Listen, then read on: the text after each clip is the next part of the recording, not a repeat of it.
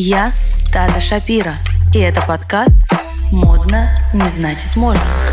Здесь мы говорим про стиль, психологию и этикет. Всем привет, доброе утро! Надеюсь, что вы помните, вы на подкасте «Модно не значит можно». Так, кого я позвала в студию, вы не поверите. Не поверите? Я ждала задания на первом подкасте. Рядом со мной сидит красивая, умная, обаятельная. Моя подруга, слава богу, пока не экс. Она пока меня вывозит все эти годы. Лена Дудина. Сама себя представь, пожалуйста. Всем Кто ты? привет. А, Меня зовут Елена Дудина. Я теперь эксперт в области моды. До недавнего времени я была фэшн-директором GQ. Перед этим я была директором отдела моды журнала «Космополитен». И вообще в глянцевых журналах работаю, наверное, последние лет 15, мне кажется. Да, да, мне не 19, sorry. Подожди, Лен, я ж тебя не замуж выдаю. Ну, Ну окей, ну кто знает. Мгм. Так, ну давай начнем. Скажи мне честно, мы же можем проехаться по всем? Или мы хотим быть добрыми сегодня? Слушай, ну скажи мне, как тебе нужно, я могу как угодно. Я вообще не очень добрая на самом деле. Ленок, мой первый вопрос. Давай честно. Глянец умер? Это мой любимый вопрос, наверное, последнее время, потому что глянец хоронили, хоронили, продолжают хоронить, уже сплясали на всех костях, мне кажется. Телеграм ликует, что наконец-то благодаря всем их усилиям все случилось. А, Нет, глянец не умер. Сюрприз, э, сюрприз. Мы не будем брать сейчас историю нашей страны, у нас все немножко по другому вектору пошло, наверное, в связи с кучей событий. А, Но в целом, конечно, есть тенденция того, что глянец трансформируется немножко, потому что мы ни- никто не можем отрицать того, что происходит вообще в мировых тенденциях глянца. Все уходят в диджитализацию, прочие истории, подкасты, там все что угодно, соцсети, но тейблбуки остаются, история выхода журнала, который люди ждут, остается. Глянец все равно про немножко lifestyle и красивую картинку, а lifestyle и красивую картинку люди любили и будут любить всегда, поэтому я знаю кучу историй, когда люди говорят, да, конечно, ваш digital это все супер, классно, подкасты, охваты, инфлюенсеры, все супер, мы хотим принт.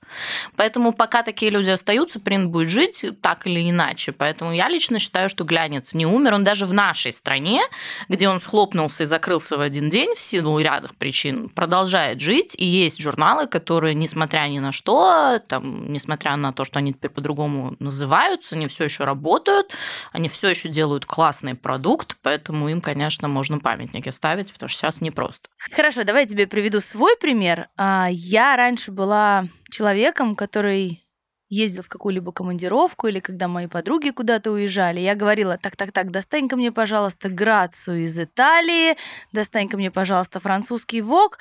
Сейчас я этого не делаю.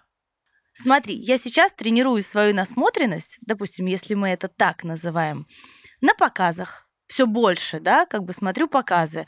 С, хм, читаю книги, смотрю старые фильмы, как будто нарочито возвращая себя в ту моду, в настоящую, где был этикет, где была мода, которая тире стиль. Ну, то есть я себя нарочито возвращаю. Для меня глянца как такового нет. У меня это не вызывает восхищения. Ну, смотри, давай не будем путать. Ты все-таки эксперт. Э, Эксперты к глянцу относятся немножко по-другому, потому что они понимают законы того рынка, как это работает, как это должно быть, а, почему вот эта сумка стоит там на три полосы, а вот эта классная супермодная, с которой все ходят, стоит на одной четвертой. Эти законы люди не всегда считывают. И для людей, особенно в нашей стране, любой принт по-прежнему это экспертность. Люди до сих пор не доверяют э, тем, кто не был в принте, а, кто там не работал или не появлялся на страницах. Вообще с тобой не согласна. Эти ужасные телеграм-каналы с совершенно бестолковыми людьми, которые не умеют говорить, думать. А когда ты видишь их на мероприятии, Лена, без обид. Это мой канал, это мой подкаст, как хочу, так и говорю. Ну, то есть ты, ты понимаешь, что эти люди вообще не связаны с модой. Я не хочу никого обидеть. Это колоссальный труд, уточню. То, что они делают в телеграм-канале, это колоссальный труд. Я не могу ничего написать, и полностью наш телеграм-канал сбагрила на тебя. Но как бы они не относятся к моде, давай быть честными. Слушай, ну давай так. Э, сказать, что они к моде не относятся, уже нельзя. Они про нее пишут, они выражают какое-то экспертное мнение. Они так или иначе сформировали свой кластер. И мне он, например, тоже не близок, потому что я в телеграм-каналах смотрю каналы, которые принадлежат тем, кто в глянце да. работал, например. И это сразу интересный контент, это другой подход и другая насмотренность, и другая экспертность. И они не говорят, что там этот показ плохой, потому что он мне не понравился. Это, в принципе, очень глупый, очень детский, неподготовленный подход. Ты не можешь сказать, что мне не понравился этот показ, потому что мне не понравились тут дурацкие штаны, там, я не знаю, этот дизайнер сделал грязь на показе, фу-фу-фу. А, тут история про то, что ты должен понимать, э, что, как, зачем, почему, как этот дизайнер вырос, откуда он произошел, к чему он отсылает, как он работает с архивами и так далее и тому подобное. Если ты в моде не разбираешься, ты этого не поймешь. И у тебя будет оценка на фоне там «мне не нравится», «мне не понравилось». Это так же, как с современным артом. Ты можешь его понимать, можешь его не понимать, ты можешь его не принимать, но но ты не можешь говорить, ой, это какая-то фигня. Ну, потому что просто не можешь, потому что так делают 99% людей современных, давай так. И я все-таки за тот подход, что мода это искусство, так или иначе. Кто бы что ни говорил, там кто-то говорит, что мода это младшая сестра искусства, кто-то говорит, что это параллельные сферы, кто-то говорит, что мода слишком коммерческая для того, чтобы артом быть. Но я с этим не совсем согласна. Я считаю, что как бы мода теперь уже это тоже как современное искусство. Чтобы претендовать на какую-то экспертность, ты должен иметь какую-то базу образования, ты должен понимать, что ты говоришь, как ты говоришь, что ты хочешь сказать в конце концов, и ты должен любое свое мнение уметь обосновать. К сожалению, огромное количество так называемых экспертов, я тут сейчас показываю кавычки, жалко, что вам не видно, а они вот до сих пор в своей какой-то песочнице, где важно накидать э, что-нибудь на вентилятор, чтобы это было разобрано на репосты, и все сказали, какая она классная, что она имеет смелость там обосрать кого-нибудь. Ну, мне это вообще не близко, к сожалению. Просто Телеграм в нашей стране сформировал такой вот пласт э, людей, которых я лично называю немножко жизнью обиженными. Они такие из разряда, вот я сейчас там обосру Петю, Васю, Машу, и я стану популярным. И, к сожалению, до сих пор работает. Мне эта позиция по жизни, в принципе, не близка, поэтому даже там, будучи экспертом в журнале, где должна была быть какая-то здравая критика так или иначе, я все равно старалась сглаживать углы, ну просто потому что это моя специфика как человека. Я как бы за то, что мы должны нести в мир позитив, э, мы должны все-таки про красоту и там, в большом общем обобщении про любовь. Вот, я с тобой совершенно согласна, почему мне не близки телеграм-каналы. Потому что они берут какой-то персонаж, не зная его, не зная его экспертность, не зная историю, и начинают его юзать, начинают человека обижать, начинают непрофессиональным языком и непрофессиональным взглядом говорить свое мнение, не экспертное. Я вам сейчас поясню разницу. Вот смотрите, Лена стилист, журналист, я стилист, который 24 на 7 работаю с людьми. Объясню, в чем разница. Это как раз то, что я буду рассказывать на курсе. Лена безумно умная, у нее красивый слог, она очень красиво пишет. То есть то, что я покажу руками и сделаю так, Лена, она может руками так не покажет. Она красиво скажет, что не мой стилист рядом делает. И это очень важно, когда человек пишет, он имеет красивый, правильный слог. Вот для меня это то, что потерял телеграм-канал. То есть это просто пустое оскорбление, да, необоснованное. И вот это мне не нравится. Слушай, ну здесь я с тобой соглашусь, но давай так. Хочешь узнать, э, каков человек, толкни его. Э, поэтому есть люди, на которых телеграм-канал на протяжении там, последних 5-7 лет адски жестко нападал, все критиковал. И эти люди такие, ехали в танке, их мало что волновало, они не репостили, они не выходили на связь, ну и могли там отшутиться в комментариях и все. И их оставили в покое. Поэтому как бы есть, конечно, те люди, кто на это повелся, там были какие-то скандалешники, и дальше, естественно, это ровно про то, что у человека внутри. А со стилизацией такая же история. Я, например, как человек, который как профессионал в профессии состоялся, у меня нет смысла кому-то что-то доказывать. Я очень многие свои работы никуда не транслирую. И ты знаешь, это очень грустно, это очень жалко. Я всегда хочу сказать, Лен, пожалуйста, измени свой Инстаграм и покажи весь тот пул работы, который ты делаешь.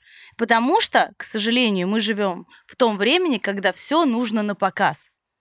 Это правда, потому что я корю себя за это. Но история какая? Я такой типичный сапожник без сапог, потому что когда ты много работаешь, у тебя нет времени на ведение соцсетей. Сюрприз, сюрприз. Если вы видите стилиста, у которого очень прокачанные соцсети, значит, он специально на этим работает, значит, у него есть на это время. Либо у него есть команда, которая это делает за него. А это еще одно открытие. В основном это профессиональная команда. И я знаю многих стилистов-специалистов, продающих всевозможные курсы, и эти курсы написаны не этими людьми. Эти люди не имеют никакого отношения к стилизации, и они сами когда-то решили, что они хотят быть стилистами и пошли развиваться. Но, к сожалению, очень у многих из этих стилистов нет ни стилистического профессионального образования, ни какого-либо смежного образования, ни какой-либо экспертности и насмотренности, которая должна работать, потому что без этого никак. Я как человек, который и красиво пишет, и классно стилизует, люблю себя похвалить, ничего не могу поделать, а, я могу сказать, что я одна из немногих, у кого есть вот эта история совмещения, потому что в основном люди делятся на пишущих и стилизующих. И я могу сказать, что когда я стилизую на площадке, мне не до красивого слога. Я там со своими ассистентами такой маленький э, жесткий цербер, который строит всех, рассказывает про то, что здесь нужно отпарить, здесь нужно завязать, здесь нужно заколоть, потому что сюрприз-сюрприз, все красивые картинки, которые вы видите на страницах журналов, в жизни могут быть не такими красивыми. Особенно если тебе нужно показать выигрыш на какую-то вещь, которая в жизни выглядит как какой-то кошмар и ужас, ты знаешь определенные приемы, как сделать так, чтобы на картинке это офигенски смотрелось, и это там заняло тот разворот, который тебе нужен. Это тоже такая специфика, которую мало кто знает из стилистов, кто не работает в журналах, например. Поэтому ты уже сказала, эм, я, например, не люблю работать с клиентами. Стоп! А вот на этом поподробнее.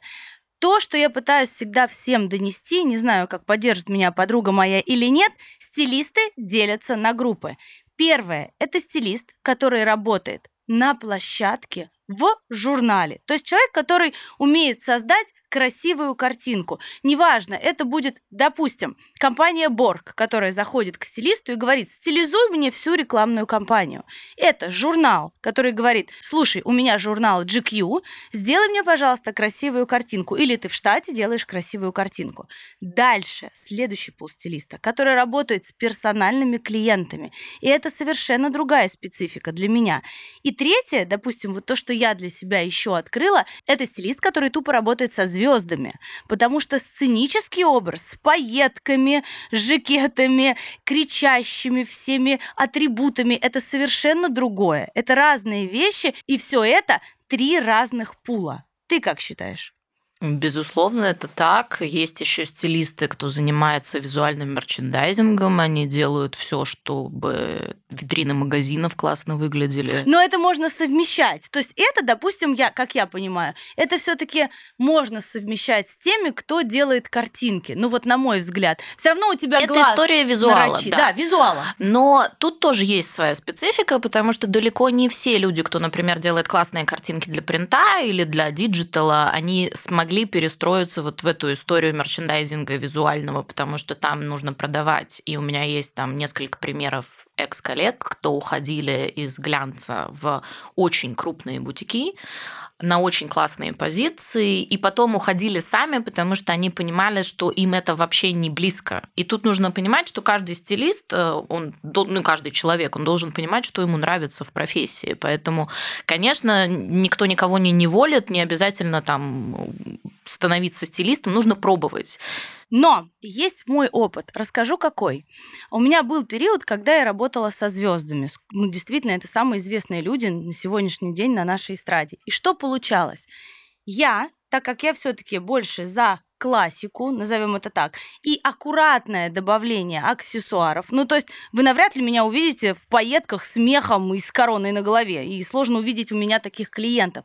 Я не смогла так ярко сделать образ на сцене. Или, если даже я смогла это дотянуть, то мне самой в этом работать дискомфортно.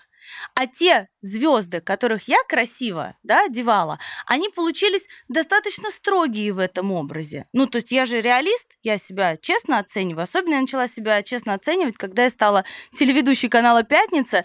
И тут ты не просто стилист, ты в кадре одеваешь, а в кадре это совсем другое. То есть те украшения, которые в жизни кажутся объемными, большими, несуразными, в кадре могут казаться совершенно нормальными, спокойными и не такими вычурными. А, допустим, маленькие какие-то суперкрасивые украшения, их в кадре просто будет не видно.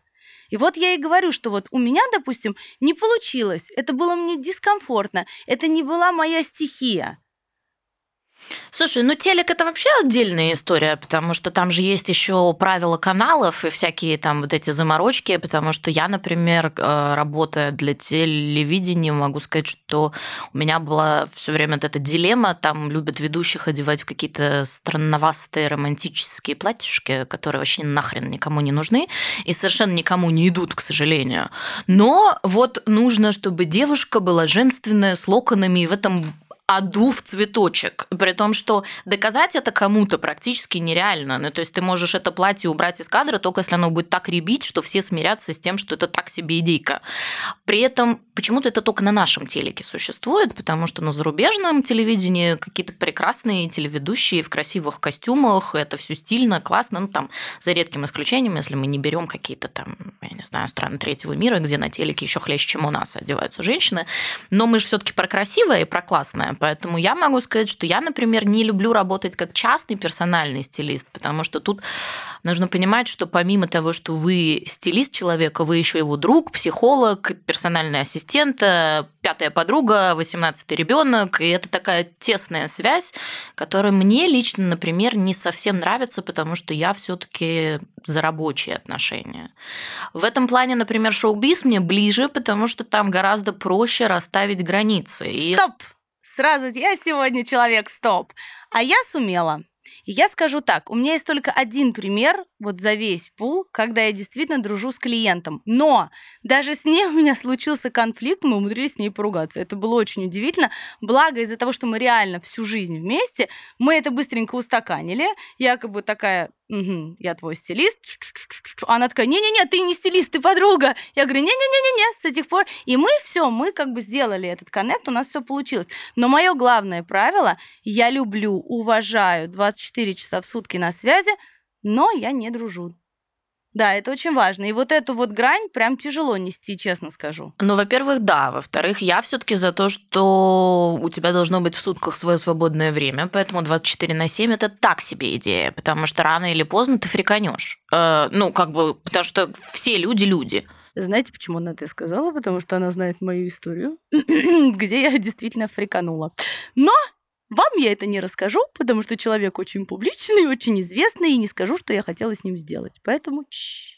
Ну, слушай, давай так, я как бы не только твои истории знаю, но и собственные, поэтому, если уж совсем честно, у меня был опыт э, работы с человеком, как перестроение личного имиджа, вот это вот все за огромные деньги. И когда я закончила этот проект, я просто сказала, больше никогда. Вот просто там за любые деньги прилагайте, что хотите. Я после этого, наверное, не знаю, года два три не работала вот персональным стилистом прям вообще, то есть я даже консультации никакие не давала, и мне там говорили, Лена, ты знаешь, у нас есть такой там замечательный человек, он, я не знаю, там глава всего на свете. Надо всего лишь там вот пару костюмов подобрать. Я говорю, спасибо большое, вот у вас есть вот такие стилисты, вот вам контакты. Очень классно, очень рада, что вы вышли на меня с этим предложением, но, пожалуйста, не надо. Я так не работаю. Но просто потому, что у меня есть возможность выбирать. Конечно, когда ты стилист начинающий, у тебя такой возможности нет, и надо браться за все. И надо пробовать. Вопрос даже не то, что браться, а нужно просто пробовать. Нужно как бы понять, в какой нише ты будешь работать. Вот мне кажется, это самое важное. И самое важное, что нужно не бояться. Нужно отпаривать вещи, быть каким-то сотым человеком на площадке пока без оплаты. Это тоже важно. Нужно там приносить воду, то, как мы начинали. Мы же реально начинали челноками. Ты вспомни вот это все, когда тысяча пакетов на тебе. Какие там помощники, как сейчас инста-стилист. Это моя помощница. Серьезно? У меня было такое, что я в такси просто не могла, ну, внести все эти пакеты. Да ладно в такси, ты периодически в грузовую газель не можешь уместить эти вещи. И причем там история всегда в том, что, конечно, когда ты классный стилист с именем, когда ты там работаешь в журнале, у тебя есть ассистенты. Но э, если ты начинал с низов, и ты понимаешь, как это работает, ты можешь вывести любую съемку без ассистентов, без какой-либо помощи, если вот у тебя там все заболели, у кого-то... Даже модель! И это, кстати, тоже, потому что ты знаешь, что с этим делать. Поэтому, когда у тебя нет опыта, этот опыт не берется с потолка. Его нужно нарабатывать. И любой навык нужно наработать. И прелесть стилистической профессии в том, что я лично считаю, что у тебя должна быть какая-то искра внутри безусловно. Но ты можешь наработать определенный навык, насмотренность, и ты не будешь там гениальным стилистом, который перевернет мир стилизации, например. Но ты будешь классным стилистом, зарабатывающим деньги, который будет гордиться своей профессией и кайфовать от того, что ты делаешь. Но для этого нужно с чего-то начать. И если ты хочешь с чего-то начать, начинать надо сначала. Потому что невозможно стать классным стилистом, просто придя на площадку и решив, что ты будешь классным стилистом. Спасибо, Лена. А сейчас мы пройдемся по инста-стилистам.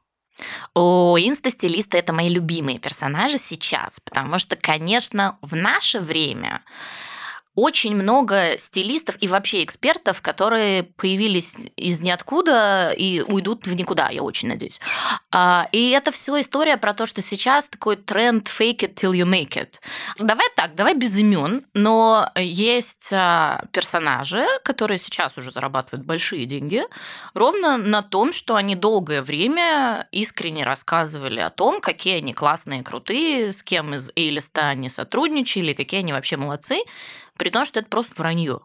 Ну, как бы такое абсолютно чистой воды вранье, которое, к сожалению, никак, ну, недоказуемое, видимо, и люди, которые понимают, что это вранье, они не занимаются тем, что пишут в комментариях этому стилисту, а что ж ты врешь-то, интересно, а, потому что с этой там звездой работал я, например. А, хотя хотелось бы, конечно, просто соцсети такая история про то, что реально там все врут всегда, Поэтому, наверное, мне не очень близка история про то, что нужно там вывозить вот это вот все всегда и все выносить, ровно на тему того, что ну, если тебе не нужно ничего доказывать, ты можешь, конечно, транслировать в массы свою работу, но вот без этой вычурной истории про то, что... А, смотрите, если вы выбираете каких-то стилистов, и вам попался там Иван Петров в Инстаграме, у него там фотография с одной звездой, со второй звездой, с третьей звездой, никаких фотографий работ, э, огромное количество подписчиков, э, куча комментариев, и все это выглядит как-то вроде неплохо. Вот я вам 99% даю, что это враньище, такое прям огромное нагромождение историй про то. А сейчас я даже перебью. Я вам скажу такую вещь настоящий стилист никогда не показывает свою работу в Инстаграме. Ну, он просто не может, как я, допустим, показать своих клиентов. Но что делается для этого? Вы назначаете с этим стилистом первую встречу. И тогда на первой встрече, без оплатной первой встречи, вы показываете своих клиентов до и после. Вы показываете свои работы, да, какие вы делали. Вы показываете, допустим, свой пул и свои заслуги, где вы учились. Вы просто все это можете показать в первой встрече. И как бы деньги за эту встречу никто не берет. А сейчас я каждый раз слышу, ой, а мне сразу сказали, что приедут на разбор гардероба. Серьезно? Как интересно. Слушай, ну спасибо тем людям, которые сразу едут на разбор гардероба, пусть они его и разбирают сразу. Я только за, могут ко мне заехать временами тоже, как бы бардачина такой, что неплохо было разобрать. А, но нет, так это не работает. История про разбор гардероба вообще очень опасная. И история про вот этих стилистов, которые рассказывают про то, что ой, вы весна, вам нельзя вот это, вам по цветотипу не подходит, тра-та-та. И при том, что дальше они несут тот бред, который они прочитали в интернете. Конечно, есть истории цветотипов и векторов стиля, и вот это вот все, и как бы я как профессионал в этом разбираюсь, и я понимаю.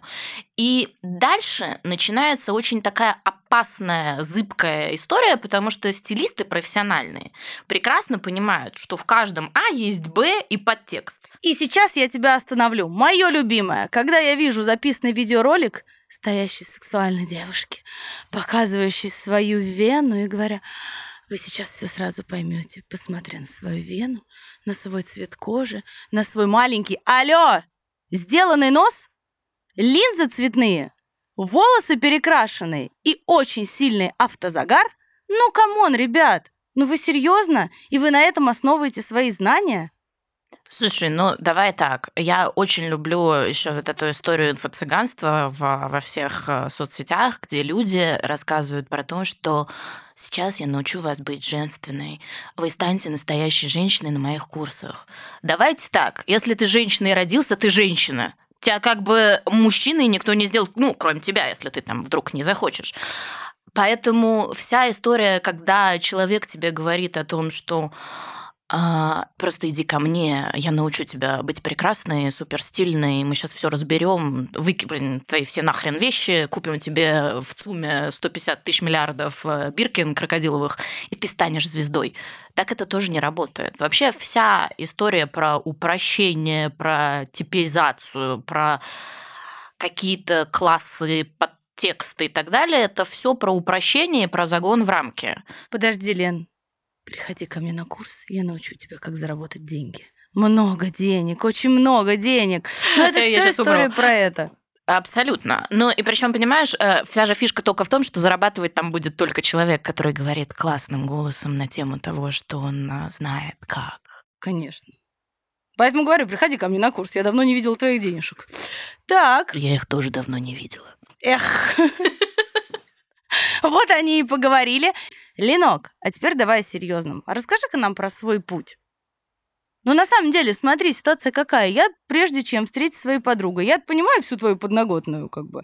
А люди, которые нас будут слушать, не очень знают. То, что так вкратце сказал, ну, я там проработала в Джекео, тут еще тоже проработал, и ничего не понятно. На самом деле надо не так говорить, надо себя позиционировать. Ты крутая, ты клевая, ты работала со всеми. Давай назови реально, с кем ты работала, что и как. Ну, потому что это выглядит как-то очень тихо, скудно. Вот людям я говорю, какая я классная. Давай, расскажи, какая ты классная. Слушай, но тут история такая, если говорить про путь, э, путь мой начался с того, что я из интеллигентной семьи, где всегда рассказывали о том, что себя хвалить не очень хорошо. А, здравствуйте, вот это веселое советское детство, где нам всем рассказывали про то, что хорошие девочки из хороших семей себя не хвалят, они скромные, они там вот где-то как бы работают замечательно, и когда-нибудь обязательно приплывет. Хрена лысого так работает, сюрприз, сюрприз. А в наше современное время сам себя не похвалишь, никто себя не похвалит, э, потому что люди знают только то, что вы им расскажете. А нам просто всем очень долго внушали, что если вы не будете себя хвалить и рассказывать там про свой опыт и так далее и тому подобное, подобный, кто-то где-то должен будет узнать, что вы супер крутой специалист. К сожалению, так не работает. Конечно, да, там ваш опыт будет работать в свое время на вас, но чтобы немножко себе помочь и облегчить путь, нужно учиться про себя рассказывать и говорить о том, какие вы классные. Я Закончила журфак МГУ с красным дипломом. Наверное, поэтому я хорошо пишу, при том, что дело было тогда, когда на журфаке правда учили. Сейчас э, как бы с нашим образованием большая проблема. Ровно там я начала интересоваться глянцем. На каком-то втором, мне кажется, курсе я пошла на спецкурс про глянец вообще, при том, что вы должны понять, я такая молодая, что тогда, когда я училась на журфаке, а, в принципе, глянец ну, он, конечно, уже существовал в нашей стране, сказать, что он зарождался нельзя, все таки ему там было уже лет 10-12 на тот момент, но работать в глянце было супер непрестижно для журналиста. И мне преподаватели говорили, Леночка, ну ты же такая талантливая, ты так шикарно пишешь, тебя ждет карьера экономического журналиста или политического журналиста. Зачем же ты поперлась в этот глянец? Вообще ты хоронишь талант. На что я говорила, вы знаете, ну мне как-то так нравится, там круто, А теперь уже на журфаке есть э, там целый курс лекций про то, как глянец работает, что это правда журналистика, что там люди не дебилы работают, сюрприз-сюрприз. И во многом я считаю, что это и там моя заслуга тоже, потому что когда я работала, глянец активно доказывал, что это площадка для классных материалов, которые поднимают острые проблемы, и которые эти острые проблемы могут круто проиллюстрировать это про персонажей, которые ты снимаешь, поэтому ты работаешь там с лучшими просто. Поэтому я долгое время работала в глянцевом еженедельнике, который называется «Грация». И это, конечно, была супер школа жизни, потому что ты вот начинал... При том, что я, должна признаться, я никогда не начинала с ассистентских позиций, я сразу пришла на позицию редактора. Потому что тоже там в какой-то момент начала моей карьеры я почему-то решила, что ну нет, э, там, конечно, путь ассистента там и дальше до главного редактора это супер история, которая рассказана в книжках, но это не совсем правда.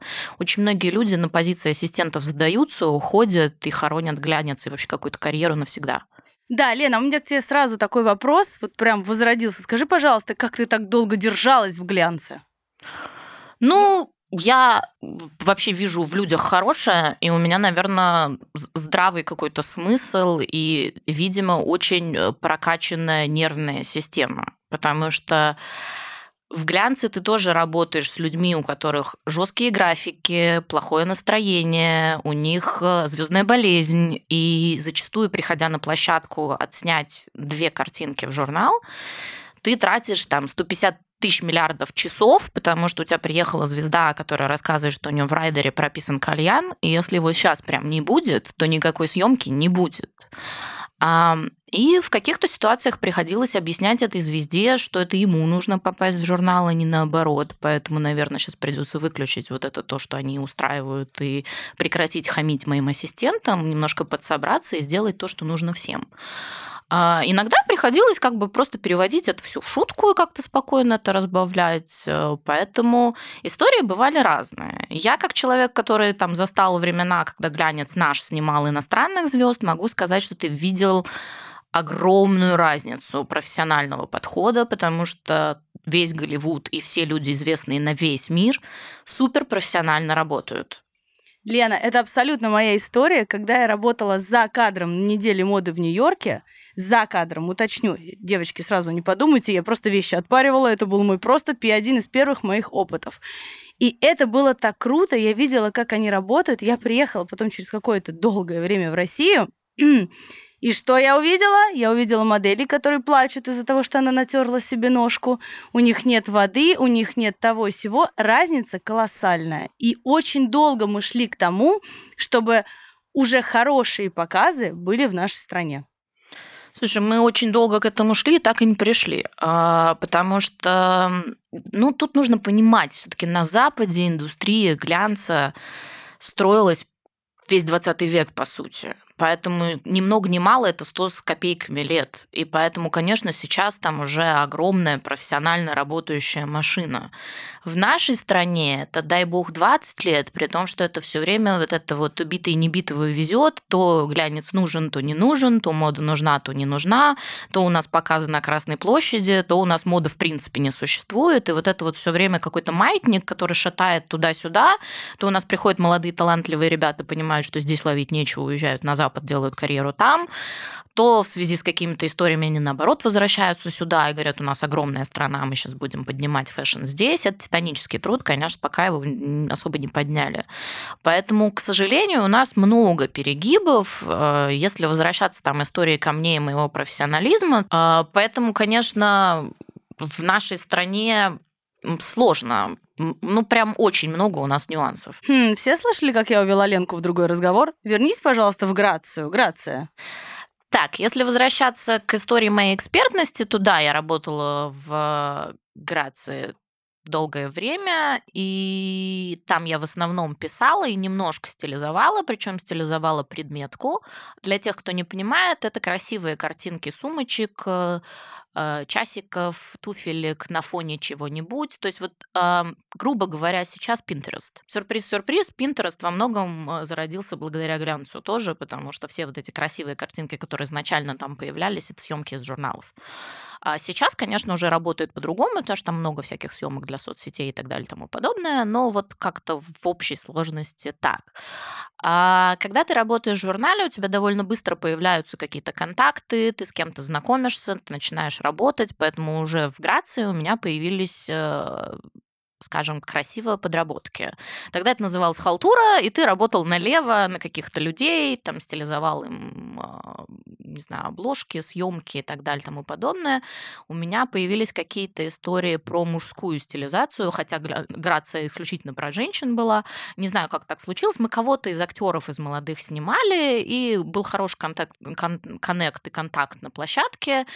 И кто-то из этих актеров предложил мне стилизовать ему фотосессию, которая нужна была ему для профессионального портфолио, и предложил какие-то такие деньги. Ну, то есть, чтобы вы понимали, это было, наверное, раза в три больше, чем моя ежемесячная зарплата в журнале. А страшная тайна, зарплаты в глянце мизерные, поэтому там как всегда были, даже несмотря на то, что потом ты становишься очень классным профессионалом и директором отдела, зарплата у тебя все равно не конкурентная по рынку, то есть ты там на халтурах зарабатываешь в разы больше, поэтому очень тяжело совместить историю работы и подработки. Вот поэтому я никогда не работала в глянце, прям вот чтобы так основательно, только исключительно подработка, только исключительно вы можете приехать, хотя нет, я сейчас соврала. Ой, как я соврала, прикроюсь листиком, я работала в Азии. И это было самый тяжелый пул работы, это когда тебе выносят 875 рейлов, плюс 40, все модели текут, ты не знаешь, что делать, из модели реально выдирают волосы из наших, из славянок. Ну, то есть это единственное, да, нет, я, я соврала, я работала. И это было самое жуткое, что я могу сейчас вспомнить. Слушай, ну Азия это вообще тоже еще один отдельный мир. Э, то есть, если мы говорим про моду, то азиатская история славна тем, что туда уезжает очень много моделей нарабатывать опыт как раз, и стилистов, в принципе, тоже. Но там нужно быть готовым, что ты будешь пахать просто как папа Карла, даже не 24 на 7, там, не знаю, мне кажется, 48 на 7. Да, и надо помнить, что покушать, пописать, поспать Этой функции нет в твоей жизни вот на весь контракт, который ты работаешь в Азии. Ну, а ты что, не можешь питаться воздухом, не дышать, а передвигаться по воздуху и стилизовать 300 э, моделей одновременно? Можешь, конечно. Конечно. Азиаты реально так считают. И самое удивительное, что когда ты работаешь там, мне кажется, и ты выдаешь КПД просто там 200% от того, что ты на самом деле можешь. Поэтому это бесценный опыт всегда. Там нужно понимать тоже специфику работы и то, как сейчас это там немножко трансформировалось. То есть там есть вот эта поточная история, где люди работают, а есть уже история звезд и соцсетей, где звездные стилисты, мне кажется, еще более звездные, чем наши топовые звездные стилисты, имена которых вы все знаете. Не будем про это, а то я боюсь, что нас потом внесут везде в черные списки. Хотя, когда я создавала подкаст, я очень сильно хотела проехаться по всем. А потом подумала, интересно, у меня э, кто-нибудь, кроме Овечкина, после этого со мной будет дружить или нет? Слушай, ну, возвращаясь к Коле, он тут тоже, знаешь, выдал пару комментариев, и дальше был такие скандалешники, что как бы никому не пожелаю, при том, что я как человек, который смотрел интервью, из-за которого был весь сырбор, могу сказать, что там не то, чтобы было что-то такое адски сказанное. Просто, опять же, мы все слышим то, что хотим услышать. А, и поэтому, когда вы произносите что-то или даете какую-то экспертную оценку кому-то, вы должны понимать, что вам за это может прилететь. И причем, к сожалению, в нашей стране прилететь может такой неадекват, от которого ты вообще как бы и не ждал, и не гадал. А мы статуи просто как молодые девчонки, которым по 19 обеим, а, прекрасно знаем, что в нашей стране люди очень быстро переходят от слов к действиям. И я очень не хотела бы, чтобы за наш какой-нибудь вольный комментарий про какого-нибудь стилиста нас потом в лесу где-нибудь закопали. Согласна, но есть одно но. Давай мы вот так вот, чтобы было людям понятно. Если вы себе выбираете стилиста по Инстаграму, заставьте этого стилиста прийти на первую безоплатную встречу, показать вам огромный пул работы, что человек делает, его до и после, и, ну, грубо говоря, если не назвать имена клиентов, их не всегда можно называть, как в моем случае, то хотя бы показать фоточки без лица. Такое возможно? Возможно. Ничего в этом такого нету. Вот, это первое. Второе, если вы берете на работу к себе стилиста, да, допустим, если вы владелец какой-то компании, да, и вы хотите, чтобы был классный рекламный продукт, вы тоже должны посмотреть, как человек работал, где он работал, с кем он работал. И в конце концов, если вы суперзвезда и вам нужен стилист, вы должны понимать, как этот стилист соберет вас на сцену для фотосессий, для мероприятий. Правильно? Ну, конечно. Причем Слушай, это как с любой работой. На любой работе есть испытательный срок, во время которого работодатель присматривается к своему работнику и наоборот. Поэтому, если мы говорим профессионально, то и в нашей сфере ровно так и должно быть. Ленок! Возвращаемся, как ты попала в GQ.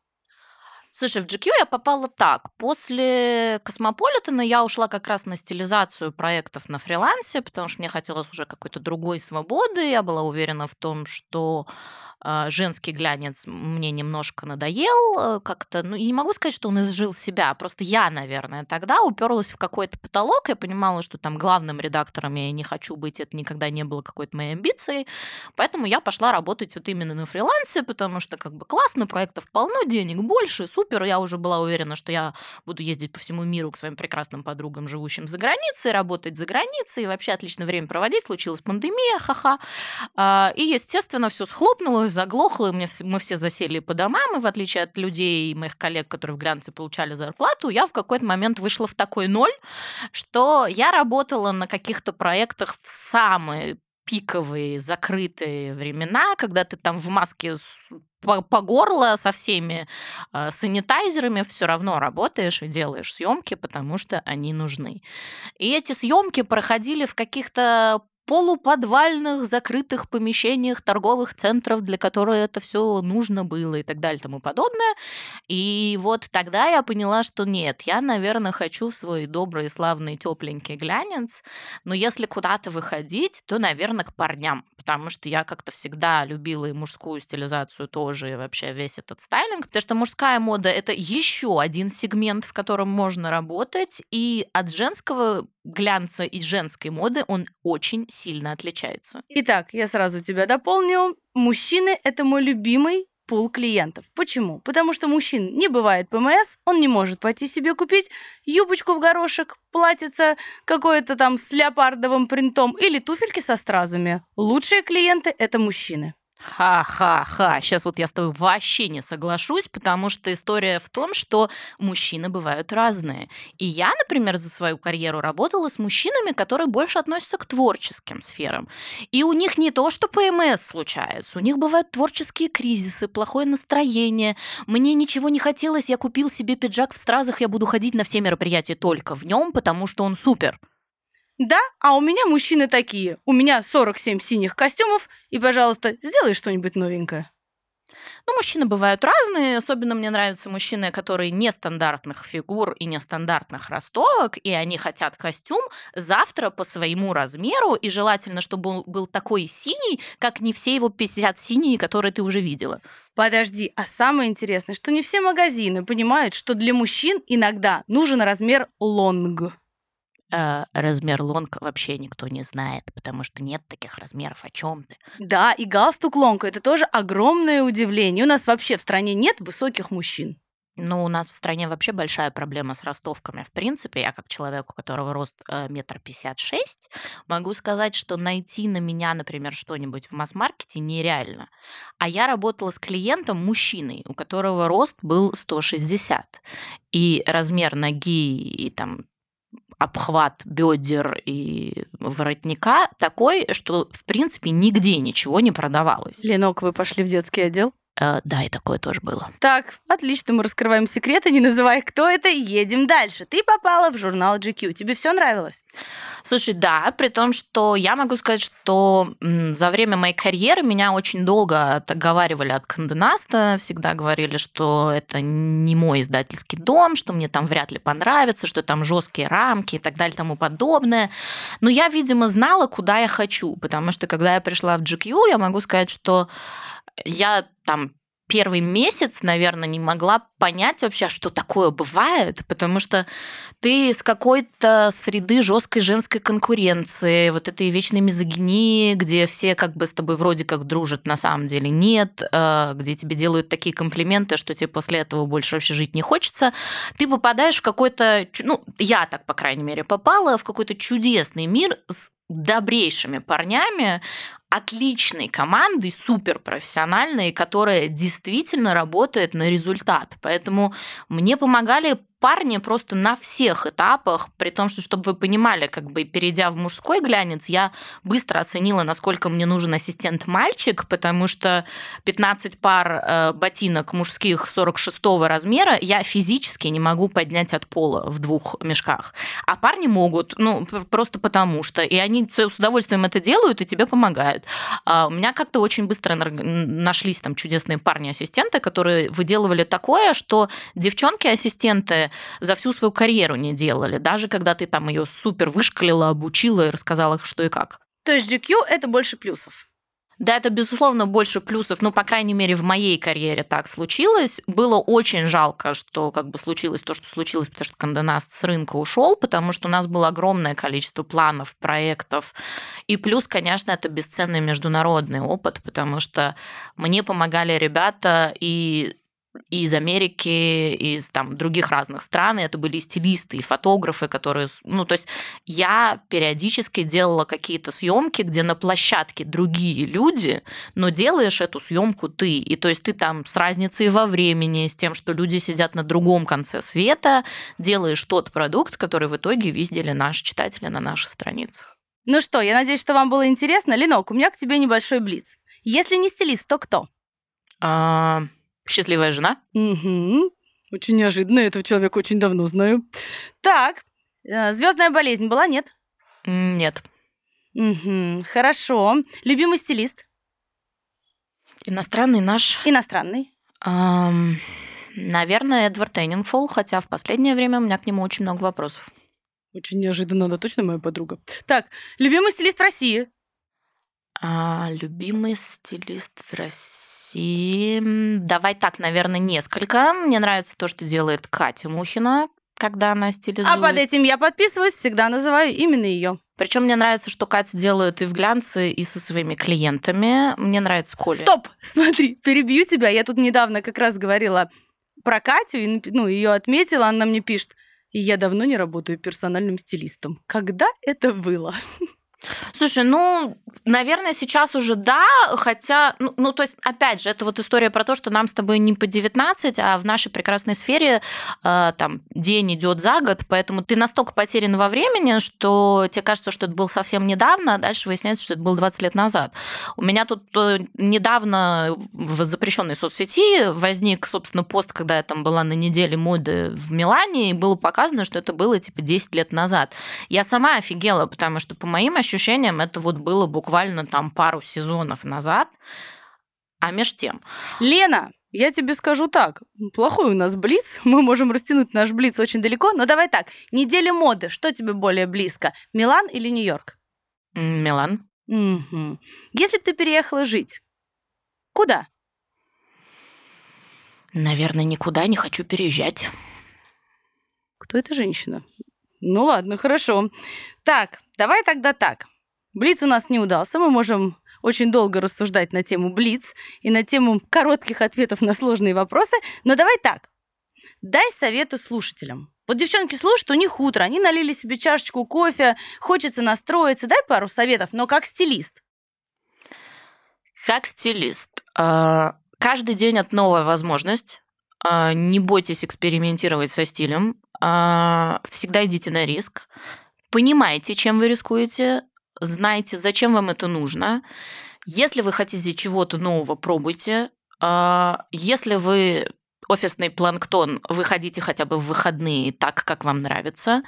Если вы в творческой профессии, тогда делайте все, что хотите. Реально, сейчас время возможностей, рискуйте. Как стилист, который не любит скромность, э, нафиг все бежевое, побольше страз, перьев и блесток. Ха-ха. Не уверена, что эта программа выйдет в эфир. Почему? Потому что обычно мы с Леной выглядим так. Я рассказываю последнюю историю и закругляюсь. А, мы встречаемся с Леной, идем на какое-то мероприятие, и моя Лена приходит в спокойном тренче, в каких-то совершенно спокойных туфельках, просто брючный костюм, аккуратно уложенные волосы. Я думала, что кто-то умер сначала. Я говорю, Лен, а где все? И тут Лена разворачивается ко мне правым плечом, а у нее просто россыпь из блесток на тренче. Я говорю, ага, все живы, все хорошо, мы едем дальше. Мы закончили. С вами была Тата Шапира, Елена Дудина и подкаст «Модно не значит можно». До встречи!